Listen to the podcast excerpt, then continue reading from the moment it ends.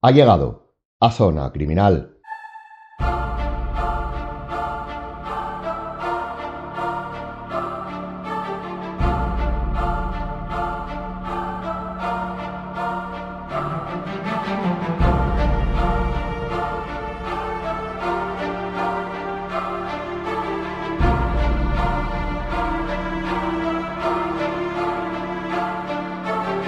Hoy tenemos un programa curioso, que realmente es fruto del estudio y la búsqueda de fuentes para preparar tanto episodios ya publicados como nuevos.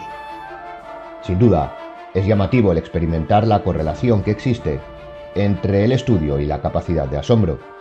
Cuantos más datos conoce, más le sorprende a uno ese conocimiento en el más amplio sentido del término. Pero en nuestro ámbito, ya sea como criminólogo o criminalista, nos enfrentamos siempre a lo que podríamos denominar hechos irresolutos. Y resolverlos es el objetivo general de la investigación forense, a través de sus especialidades y de la concreción de conocimientos, que serían, como bien sabe, sus variables. Todo esto para decir que los datos que empleemos deben ser siempre válidos y validados, objetivos y empíricos, porque si no, su significancia y correlación desvirtuarán el resultado. Es obvio que no podemos tener toda la información que abarca las ciencias forenses y la criminología, y que debemos centrarnos en nuestro ámbito de actuación. Pero como sabemos y acabamos de decir, los conocimientos interactúan con otros saberes, y en algún momento damos por ciertos y veraces datos erróneos que incluso, en muchas ocasiones, ni siquiera quien debiera los conoce. Así que veremos seis datos que se dan por buenos y no lo son tanto de las ciencias forenses como de la criminología. Los presentaremos de manera salteada, sin una estructura separada, para que no tenga usted la tentación de saltar si tuviese preferencias. Ya ve que vamos aprendiendo unas mínimas funcionalidades del marketing. Fuera de esta pequeña broma, sí nos gustaría señalar que, como hemos dicho, estos son simplemente seis datos curiosos que solemos tomar, al menos en la mayoría de los casos, como verdaderos, y no lo son o al menos, de nuevo, tienen grandes e importantes matizaciones, académicamente hablando. Y lejos de ser curiosos, también deben servirnos para plantearnos la necesidad de corroborar todos nuestros datos siempre. Vamos entonces allá. Esperemos que alguno al menos le sorprenda, como nos sorprendió a nosotros. Bienvenido a Zona Criminal.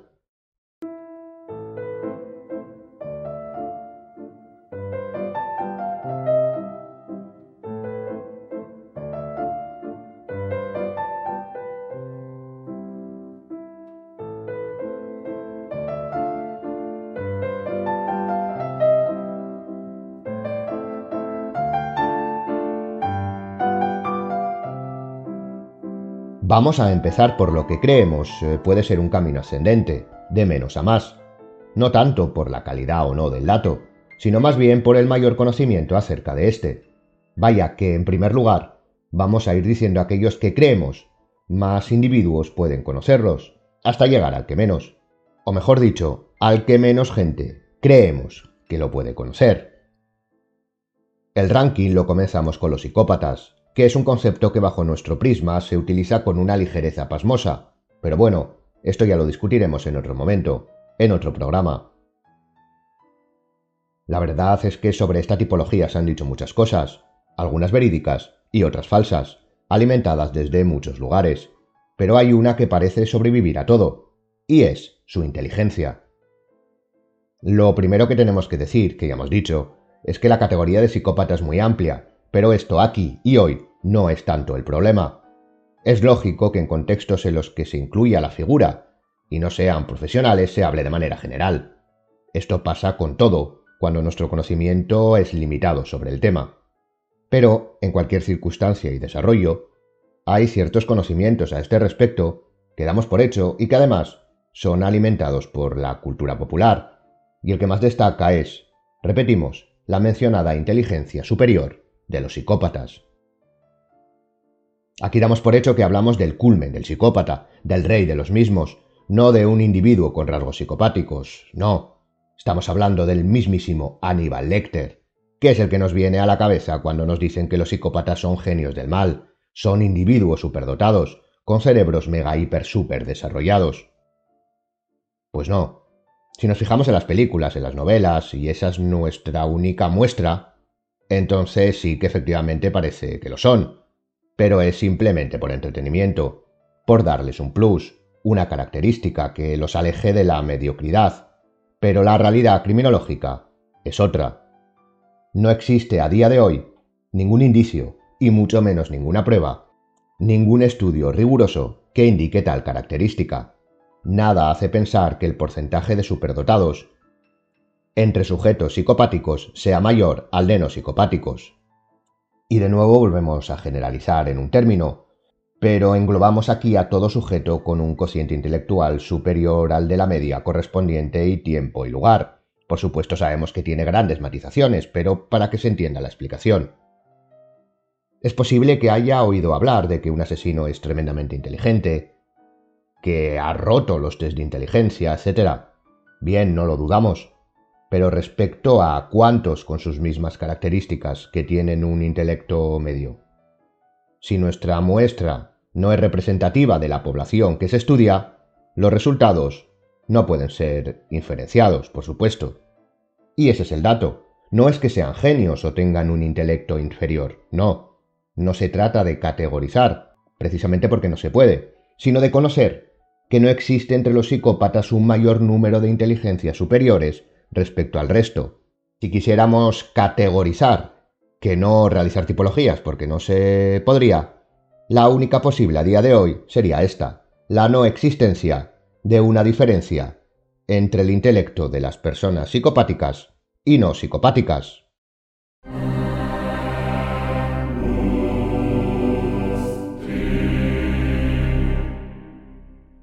Otra cosa muy distinta, además de la influencia de la cultura contemporánea, es la percepción que los demás tengan. Efectivamente, estos sujetos, cuando se dedican a llevar a cabo actos criminales, que como bien sabe solo una mínima parte de ellos lo hacen, llevan a cabo acciones que el común de los individuos cataloga como terribles, enfermizas o brutales.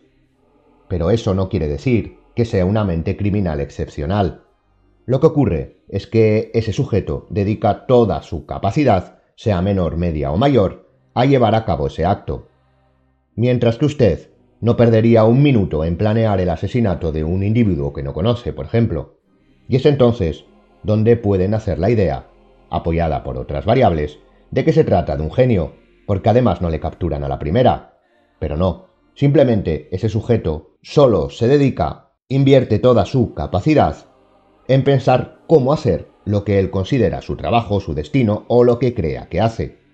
Y en eso no se diferencia de un individuo no psicopático solo que él lo hace respecto a actos que la sociedad y sus componentes, nosotros, rechazamos, perseguimos y condenamos, y bajo ningún concepto los llevaríamos a cabo. Así que repetimos y zanjamos. Los psicópatas como tipología no son más inteligentes que los no psicópatas.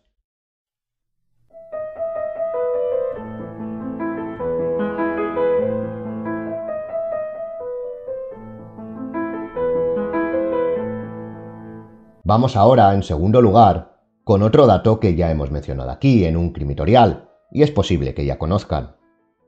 El ADN no es la panacea de la identificación. Y exponemos eh, al ADN como el representante de todos los constructos biológicos dedicados a la identificación, por ser probablemente el más conocido. Efectivamente, las series, y sobre todo una que ya todos conocemos, digamos que han internacionalizado la creencia de que el ADN está en cualquier parte del ser humano. Y bueno, a nivel genético puede que sí, pero a nivel forense no. Ya lo hablamos en algún episodio también anterior. No toda muestra es válida para analizar eh, ADN a nivel criminalístico. No vale con que toque algo o que haya un pelo en la escena, no. Para hallar ADN, o mejor dicho, para obtenerlo y que sea un análisis fiable, ese pelo tiene que tener ciertas características, por ejemplo que tenga raíz. Lo mismo pasa con la saliva, porque un individuo beba de un vaso, tal vez no haya dejado la cantidad de saliva suficiente para analizarlo. Y lo mismo pasa con un cigarrillo, por ejemplo. Además, en la vida real hay que contar, valga la redundancia, con la realidad. Imaginen que quiere extraer el ADN de un fumador, y este sujeto, tras terminar el cigarro, lo deposita en un cenicero totalmente limpio y pulcro. Pues si eso pasa, una de dos. O tiene usted una enorme suerte, de lo cual nos alegramos, o efectivamente estaría formando parte de la serie CSI. Porque lo más probable es que lo tire al suelo, lo pise o lo deje en un cenicero lleno de colillas, sin tener en cuenta que los investigadores lleguen tiempo después, y ya la contaminación puede ser de maneras casi inimaginables.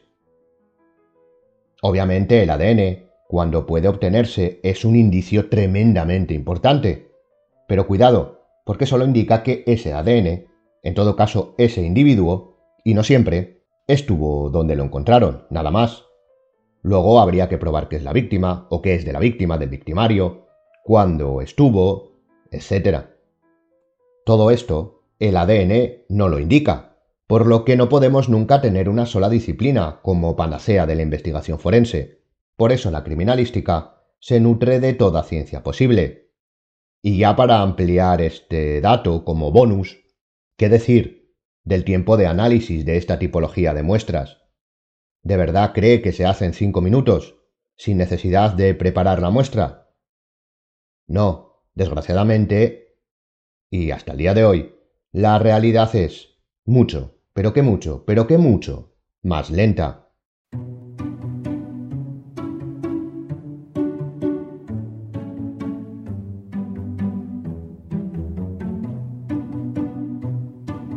En tercer lugar, vamos a ver un dato muy unido al anterior. Porque lo que siempre solemos tener en mente cuando pensamos en ADN es el concepto de identificación. Y es real, esto es así. El ADN sirve para identificar. Y hasta aquí podemos leer. Pero al igual que la genética es un constructo muy amplio, con muchas ramificaciones que son obviamente estudiadas por sus expertos, el de identificación es igualmente amplio en cuanto a sus variables, porque podríamos pensar que a un sujeto o se le identifica totalmente o no. Pero la identificación no es un concepto total, y por supuesto las técnicas de análisis para llegar a ella tampoco. En primer lugar, podemos pensar que la identificación se lleva a cabo por cualquier medio. Puede ser desde el ADN, las huellas dactilares, hasta los tatuajes o simplemente Pongamos, por ejemplo, un accidente aéreo producido por una explosión, en donde es probable que la identificación visual sea complicada, mediante la observación de las carteras y sus tarjetas de identificación recuperadas, y así conseguiríamos identificaciones positivas. Este es el término que podemos recordar de, de las series, sobre todo de las que hablábamos. Pero como decimos, esta capacidad de reconocimiento, sobre todo cuando se trata de cadáveres, está totalmente estructurada. Por un lado, el constructo de identificación forense, de manera general, se divide en dos tipologías, la identificación presunta y la identificación positiva. En la primera, la presunta, se incluyen los procesos antropométricos, los datos personales como la raza, el sexo, el tipo sanguíneo, los efectos personales, como decíamos, las, las tarjetas, etc. Esta identificación está orientada a la catalogación del sujeto en un grupo, lo más reducido posible, eso sí, por ejemplo, un varón caucásico de unos 55 años con características X, más que en una identificación totalmente individual. Aquí usted puede pensar que si tenemos su documento de identidad o una tarjeta bancaria con un nombre, aquí estaría el quid de la cuestión, no a su nombre, sino con un nombre, pero bueno, si tenemos una tarjeta con unos datos de identificativos, ya podemos darlo por reconocido. Aunque eso sí, sin garantías exactas. Pero no. Recuerde que como investigadores debemos tener en cuenta todas las hipótesis. Sí, lo más probable es que sea así, como podemos pensar en un primer momento, que la tarjeta bancaria pertenezca a ese sujeto. Pero aunque improbables, puede haber otras explicaciones, y debemos estudiarlas. Porque también la escena, el hecho, la acción en la que estemos trabajando será improbable que ocurra, por ejemplo una catástrofe aérea, pero ahí está usted, haciendo su trabajo. Estará de acuerdo conmigo que aunque sea su trabajo, es, eh, no entra dentro de los hechos que, que, la mayoría de la gente puede experimentar, el, el ver o el formar parte o el incluso, por supuesto, trabajar en una catástrofe aérea. Pero existen. Por lo tanto, no es probable respecto a la mayoría de las personas, pero en cambio ha ocurrido y es verídico. Y así tenemos que tomarnos todas las hipótesis, por muy descabelladas que parezcan. Siempre que haya una probabilidad de que, de que sea así, debemos analizarla. Así que, hasta que no exista identificación inequívoca, debemos plantearnos, estudiar y analizar todas las posibilidades en forma de hipótesis. La segunda es la identificación positiva. Esta se da cuando existe comparación, cotejo entre el indicio y un dato probatorio. Es decir, es la confirmación legal entre datos pre y post-mortem. Por ejemplo, la identificación mediante la comparación de ADN, huellas dactilares, examen dental, etc. Aquí sí se puede confirmar, cuando se da, la identidad. Por lo que como ve la identificación no es tan simple. Por ejemplo, podría pensar que si existe un tatuaje muy característico y el tatuador le sacó una fotografía al brazo del sujeto, y tiempo después estos se comparan, sería una identificación positiva, pero no, se trata de una presunta, porque no se puede descartar que haya otro sujeto con el mismo tatuaje. Pero en cambio, sí podemos descartar si esta comparación se hace con las huellas dactilares, porque la ciencia nos indica la individualización de este parámetro, además de la oficialidad de la base de datos. Pero los tatuajes no. Y créame que estos matices en una investigación forense y sobre todo a la hora de elaborar un informe pericial son tremendamente importantes. Y ya para terminar con la identificación, otro dato que además de curioso es bastante desmitificador a nivel forense es el de las bases de datos. No existen bases de datos para todo, y menos internacionales en lo que a identificación humana se refiere. Las bases de datos lofoscópicas no son mundiales, por ejemplo. Puede haber alguna más o menos amplia, pero enfocada a criminales reincidentes, pero cada país, digamos, lo lleva como quiere. Otra cosa bien distinta es la capacidad de cooperación que haya entre, entre, sobre todo, fuerzas y cuerpos de seguridad de los diferentes estados. Pero esto no tiene nada que ver o tiene poco que ver con bases de datos centralizadas. Podemos poner el ejemplo de la odontología forense, en la cual se puede identificar a un sujeto por el estudio de su dentadura. Muchas veces se da por hecho que se utiliza cuando no hay otro método, en grandes catástrofes, accidentes aéreos, etc. Pero aún así, no existe una base centralizada, bueno, ni siquiera no centralizada. Cuando sucede un accidente aéreo y se informa de que se ha procedido a identificar mediante esta técnica a las víctimas, la realidad es que se ha podido hacer gracias a dos parámetros. El primero es que cuando viajamos en avión, la compañía tiene un listado de los pasajeros y de ahí se puede obtener un historial odontológico que ayude a la identificación, pero esto no siempre se da. No todo el mundo tiene por qué tener una ficha odontológica. Imaginen una excavación arqueológica en la cual los antropólogos forenses hallan restos humanos, más concretamente un cráneo. En este caso no habrá odontólogo que le haya tratado, claro está si es de hace mil años, por ejemplo, por lo que tampoco habrá ficha dental, allá de la elaborada posteriormente por los expertos. Y esto nos puede parecer normal, pero, ¿y si lo trasladamos a un supuesto delito, a un supuesto crimen, a un supuesto asesinato contemporáneo? Imaginen que se encuentra un cadáver con las mismas características, bueno, entonces sería un cráneo, con signos de que se haya ejercido sobre él violencia. Pero no sabemos nada más. Se encuentra en un lugar aislado.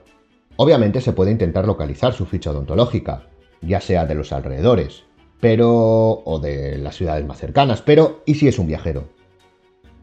Al final es posible que se diera con él, no digo que no, y se consiguieran sus registros dentales, otra vez si es que existen, pero todo ello se daría gracias a la investigación.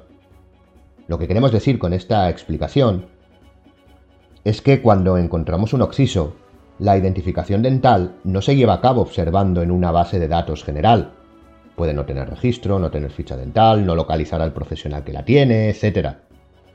Y esta casuística de las bases de datos, o la inexistencia de las mismas, se da en muchos otros aspectos, ¿por qué no? No todo, de hecho casi nada, está centralizado e internacionalizado en cuanto a la identificación humana. Esto por no ser radicales en decir que no existe. Tal vez podríamos incluso dedicar un pequeño debate a ver si esto es bueno o malo. Bueno para la identificación de restos, malo por la falta de intimidad. Sería una buena conversación, pero hoy no es el foro. Ahora nos quedamos con esto como dato.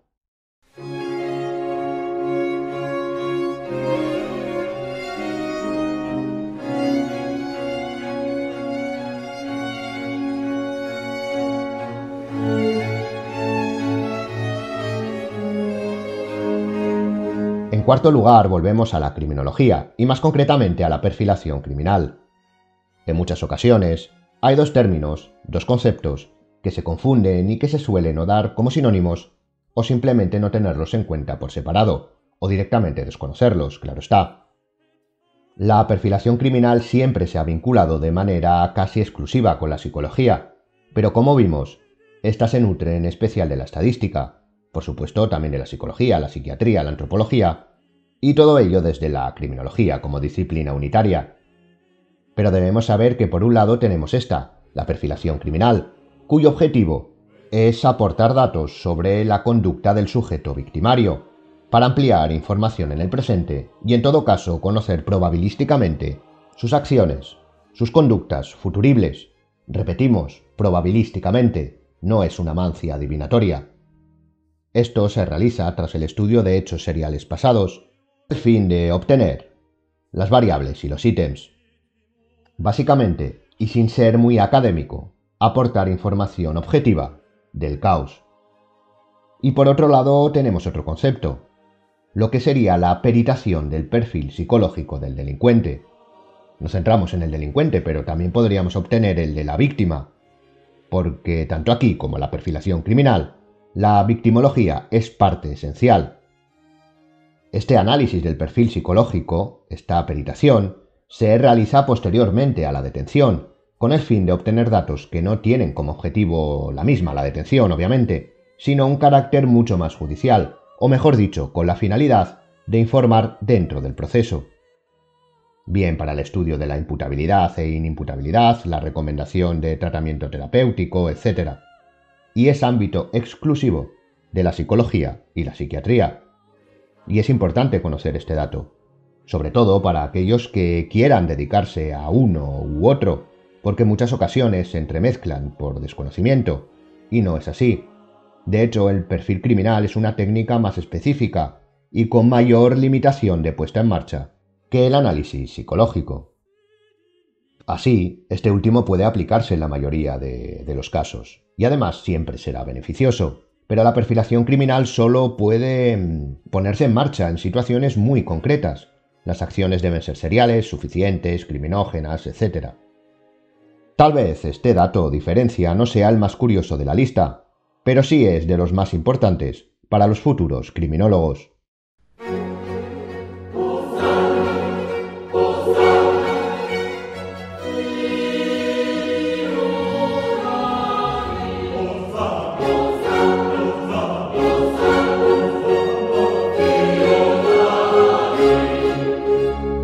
El quinto lugar volvemos a la criminalística, a una de las ciencias que la componen más característica, y ya tratada en el podcast, como es la balística forense. Y aquí vamos a hablar sobre las pruebas para detectar los residuos de disparos. Todos hemos observado en series y películas cómo después de un disparo les someten a los sospechosos a una prueba de residuos y tras detectarlos en alguno, pues ala, ya está resuelto. Pues esto es igual que lo comentado con el ADN. No es una prueba total. De hecho, como decimos, ninguna por sí sola lo es. A lo largo de la historia de la química forense, ha habido multitud de pruebas de residuos. La parafina, la de rodizonato de sodio, la prueba de Walker, etc. Pero ¿qué pasa cuando un sujeto sospechoso da positivo? Pues que simplemente se detectan ciertas sustancias, por ejemplo el plomo, el bario y el antimonio, que son efectivamente residuos que un disparo ha podido dejar, además de algún otro, pero el tener esos restos no es una prueba irrefutable. La verdad es que puede ser indiciaria, sospechosa, pero no determinante. Como podemos imaginar, residuos que un disparo puede dejar no son únicos ni característicos. Muchos individuos, por ejemplo, pueden contenerlo por su profesión. Por lo que una prueba, o mejor dicho, un dato que también nos aportará indicios a sumar al químico, es la posición. Efectivamente, dónde se localicen los restos, los residuos, dará también información. Obviamente las manos son una localización en las que se depositarán tanto si es producto de un disparo como de un trabajo, posiblemente la ropa también. Pero si se conoce el arma, la tipología y algunas características, bueno, si se conoce o se sospecha del arma, de la tipología, o de algunas características más, podemos añadir información e incluso, vamos a decir, combinándolas, obtendremos datos que pueden tener su importancia. Lo que queremos decir con esto es que la ciencia forense, la aplicación de la misma, no es hermética ni cerrada. Como ve, repetimos lo mismo una y otra vez, pero es que es tremendamente importante. Una investigación criminalística no se basa en aplicar unas pruebas y obtener un resultado. No, se basa en obtener datos objetivos y empíricos y correlacionarlos. Se trata de significar datos que, en un primer momento, no lo estaban.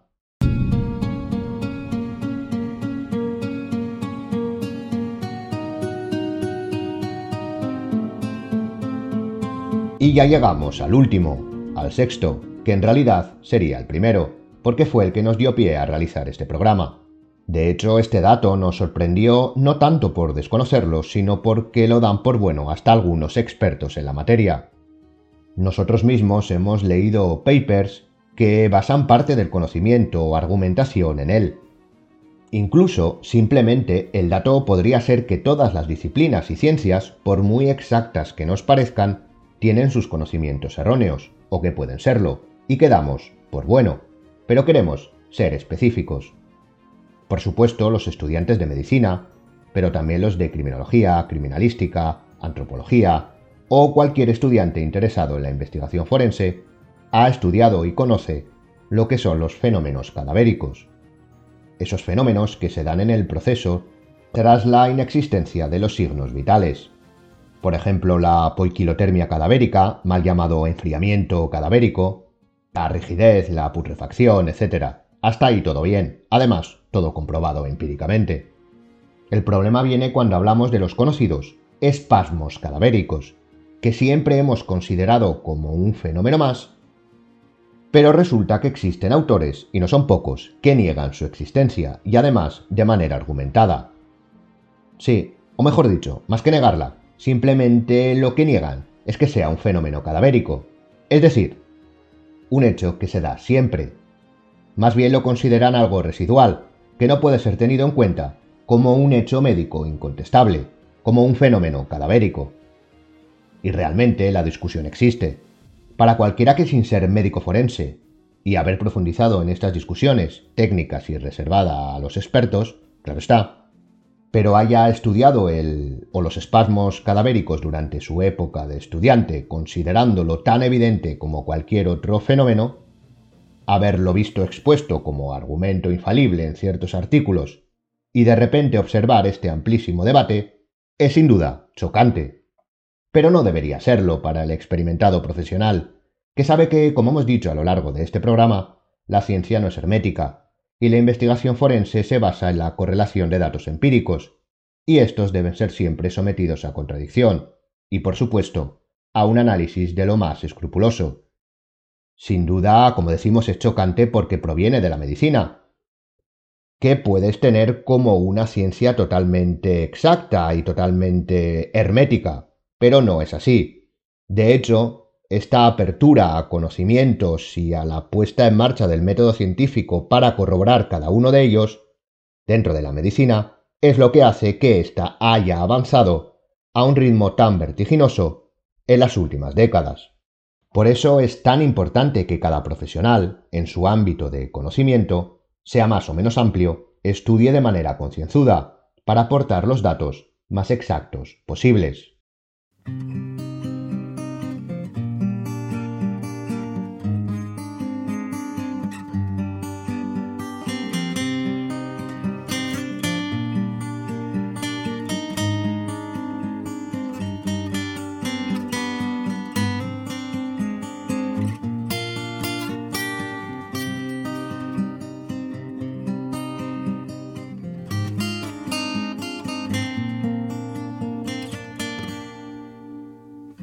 Y hasta aquí el programa de hoy.